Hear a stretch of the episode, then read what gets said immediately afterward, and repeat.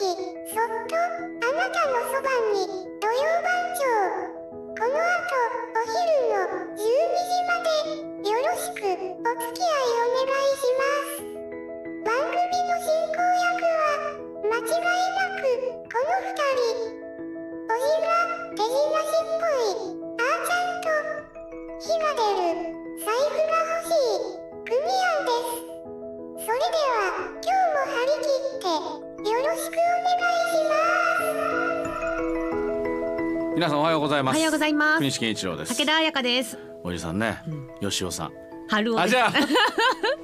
今朝もそうやって言われてこれもう毎回ネタにさせてもらおうかなと思って。もうネタですね。吉尾で春尾ですって。春尾さんありがとうございました本当に。いやところがまたあの びっくりするような、えー告白と言いますか今朝別の親戚の方親戚っていうかな？はいあのー 私のおばもマジックをするんですよ。あのまあせ春尾は母の弟なんですけど母の姉の清子っていう、ね、姉が清子？あのマジックするんです。ひよこさん？なんなんだあのあなたのお母さんの兄弟。技術師ばっかりなんですよ。お母さんしないの？しないんです。お母さんしないの、はい。またその清子さんにこ 今週清子さん来るんじゃないかなと思って。一瞬ちょっとワクワクしたんですけどそれはなかったみたいです、清子さんの持ちネタは何なんですか？はあのー右まあ右とか左か。片方の耳からあの体の中をあのハンカチを通して逆の耳から出てくるっていう。もう小さい時からもう何回もされてすごく怖くて私。かもう頭の中大痛そうでしかもなんかやりながら痛い痛いってやりながらするんです。そうだからもう。もう だから結構ねあのこうかわかわいそうっていうか 見てて気の毒なちょっうん痛そと見うってて思うられないような マジック体張った体張ってんなおばさんと思ったわけね。ああそうですか。いやまたなんかタイミングがあったらぜひね。お越しくださはいい清子さん今日は来てない。はい。はい、すいません。じゃあ、えー、こちら行きましょう。はい。まあ、だんだん寒くなっても冬本番とね言えますけれども、この時期に欠かせないのがカイロなんですね。あ私あの特にゴルフが大好きでプライベートでもゴルフしますし、で仕事でもするので,、はい、そうですね。もう外でスポーツをするときにやはりゴルフするのにはもうまあそうだな。カイロが欠かせないんです。まあ暑くない？大丈夫？なんかと途中でだんだあんプレイしてたらね紐紐さしてきたりさすると暑くならない？はい取ります。取るね？はい、うん。剥がすんですけどあの私は、まあ、ノーマルなあの使い捨てシャカシャカシャカっとする使い捨てカイロとか、はい。あと春カイロもお腹と背中に貼ってますしあと足裏につけるそうそう。あの足用のつまカイロ先とかな？もうそうそうそう。あるからね。靴に貼ったりするのね。それもつけてまああのねゴルフしてるんです万が全ですね。もうはい、はい。もう本当にこのカイロをもう欠かせなくて本当に感謝しているんですけれども、このカイロ使い捨てカイロ実は日本発祥なんですよね。それ聞いたことありますよ。はい、でカイロの名前の由来も日本語、まあ、でしてあの貝という字が漢字で書くカイロというのが懐にうんあのいろりのろと書くんです。カイはい。なのでおこう外国の言葉かなと思ったんですけど、あエジプトのな。それこそカイカイロね。はい。まあそれは分かんないけど。はい。確かにそう思ったよね。一瞬外国の言葉かと思うそカイロうなんですよ。でもしっかりとこう懐に入れるこの温かいものということでカイロという名前なんですね。懐の色りの色。はい。ああなるほど。でこのカイロというのは、えールーツ発祥のルーツはですね江戸時代まで遡るそうで温石という温める石と書く温石にルーツがあるそうなんです。へ温石は平安時代から江戸時代頃まで使われていたということで、温めた石を袋に入れてそれをこの懐に入れて温めていた。ーうんでこのまあ石はすごくあの遠赤外線効果が高いのでこの体の内側からポカポカに温めることができると皆さん使われていたそうなんですが、明治時代になってあのー麻やあの灰あの炭えー灰をここまえー粉状にしたものを容器に入れて暖を取るというカイロ灰と呼ばれるものが使われるようになったそうなんです。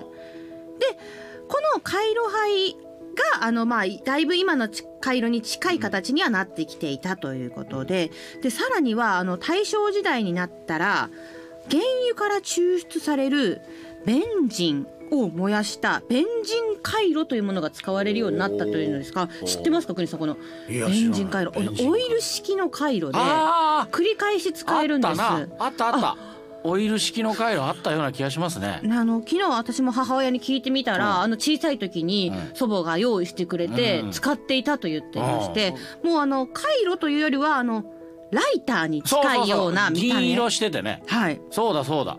オイルライター。僕使ったことはないけどね。うん。うん。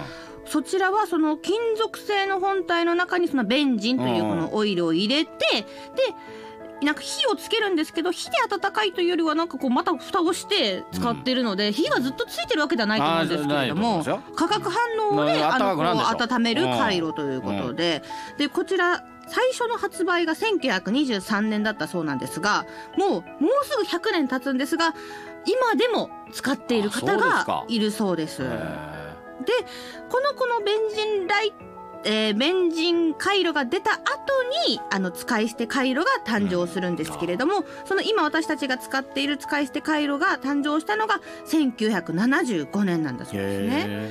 へこれはあのアメリカ陸軍が使っていたフうん。ットウォーマーというものを参考にして、ーうん。えー旭化成が初めて使い捨て回路を開発して商品化したということで日本で生まれました、はい。でこの旭化成工業が開発した回路を原型にしてあのー火を使わずに匂いもせずに軽くて気軽に持ち運べる新型回路として開発されたのがロッテが作ったホカロンというあ懐かしいはい、回路だそうです。はで、まあ、あのこれはねあのこう鉄の粉が酸化するときに発熱する作用を活用して、い振ったらってことね。はい、振ったら暖かくなるってすごく画期的だったということでもうね大ヒット。今でもねいろんなあの会社が作って、ううね。もう本当に使い捨て回路が当たり前にある、うん。あの皆さん使っているということになったのは、このホカロンが誕生したからだということなんです。何でもその名前言ってましたからね。あそうなんですね。何でもそれ。もうそれじゃなくてもそれっていう,、うんうんうん。あの他の持ってるっていう感じで言ってましたね。そういろんなあの名前あるけど、んそうそう言ってたわ。ほ他の本当はいでこのまあなんでカイロがそのねロッテで生まれたかというと、あのーおお菓子の中に入れる脱炭素剤いをねあのこうかあるじゃないです。かお菓子の中に入っている小さなあの賞味期限などを伸ばす。あちらを開発している際にあの使い捨て回路の仕組みを発見したということでお菓子の企業だからこそできたということなんだそうです。逆にね。ね。はで最近はその進化系回路と言われるものもたくさん発売されていて、あのー充電式のこう繰り返し使えるものが主流になっているんですね。で充電式ポータブル回路、うん。まあ、温度が調節できるものが多いですしあとはモバイルバッテリーと LED ライト機能を掲載したうんうん。充電式回路はいはい。あるし、湯たんぽもね最近ありますよそういうの。そうですね。充電してってね。はいであとはあのー肉球型のちょっと可愛いもちもちした食感にこだわっているうん。この回路だったりあのオイル式のね、あの先ほど言ったものがうんもう再びこう使われているということもあるんでへす。であの私の祖母があの使っ使っているというかしているのが小豆回路というのをしていまして小豆あるじゃないですかう。んあの豆う。んをかいなんかねこれぐらいの、まあ、回路ぐらいのサイズの布の中に入れてうん。電子レンジで温めて小豆を回路代わりにするんです。でそれも昔からこうされていたか温める方法ということでうん。なあまり長く、あのー暖かいさは持続しないんですけれども、はい。自然な暖かさで、かつ、まあ、あの使わないまあ小豆だとかたくさんもらったとか、まあもしくは賞味期限が切れてしまったとか、うん。そういう小豆をうん。何度か繰り返しほて回路にできるので、